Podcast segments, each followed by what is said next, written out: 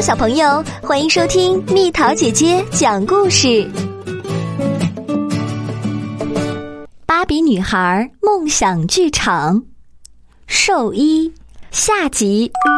趁三个女孩嬉笑的时候，小象又把鼻子伸进了水桶。尼基甩一甩湿漉漉的头发，又擦了擦湿漉漉的脸庞。芭比笑着说。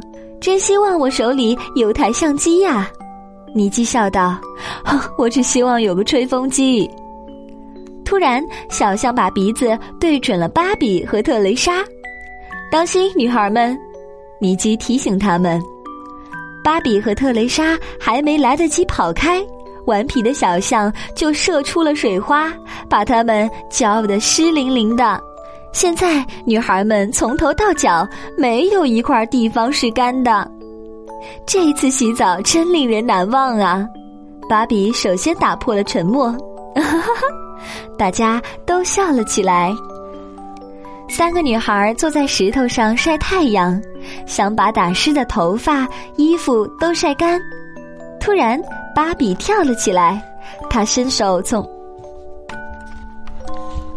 她伸手从口袋里拿出了兽医给她的工作清单。天哪！他叫道：“我们忘了这张清单，我们还要喂好多动物呢。我们真不该花这么多时间玩耍、拍照。”女孩们有点着急了，她们确实太贪玩了，忘了还有许多工作等着他们呢。快点儿，我们要抓紧时间了！芭比叫道：“骑上车，开始工作吧！”他们飞速穿过崎岖的小路，这一站是去喂小仓鼠和豚鼠。特蕾莎和尼基跳下自行车，争分夺秒的跑去喂食。抓紧时间，伙伴们！芭比为大家加油。喂完食物后，女孩们又迅速骑上自行车，出发！芭比叫道：“大家沿着羊肠小路飞快的骑行。”下一站是哪里？特蕾莎问。大嘴鸟、鹦鹉和企鹅。芭比边踩踏板边念清单。快，抓紧了！当他们到达丛林，鸟儿们拍打着翅膀从树上飞下来。看，芭比叫道：“他们都饿坏了，他们吃的真欢啊！”喂完鸟后，女孩们又赶到极地馆去喂企鹅。哇，这里可真是冷冰冰啊！芭比说：“女孩们小心翼翼地走在冰面上，我们应该带溜冰鞋来的。”尼基开着玩笑。突然，特蕾莎失去平衡，摔到了冰面上。芭比和尼基放下食物桶，把她扶起来。我有个主意，芭比说：“我们手拉手，保持平衡吧。”过了一会儿，女孩们终于能稳稳地走在冰面上了。他们来到企鹅的活动区，给他们喂小鱼。真想留下来看看，尼基恋恋不舍地说：“我也是。”芭比说：“可我们还有一长串的工作没做呢。”下一站是熊猫馆，芭比说：“他们生活的地方应该暖和多了。”女孩们骑车来到熊猫馆，他们发现小家伙们都躲在竹林中，探出脑袋偷看他们。别怕，熊猫宝宝，芭比低声说：“我们来给你们送牛奶啦！”不要害羞啦，特蕾莎轻声的呼唤他们：“来吧！”终于，这些毛茸茸的小东西都爬到他们身边，开始喝牛奶了。等喝完奶，熊猫宝宝们就一个个的打哈欠了。他们午睡的时间到了，尼基笑了，祝你们做个美梦。芭比低声说着，和朋友们蹑手蹑脚的退了出去。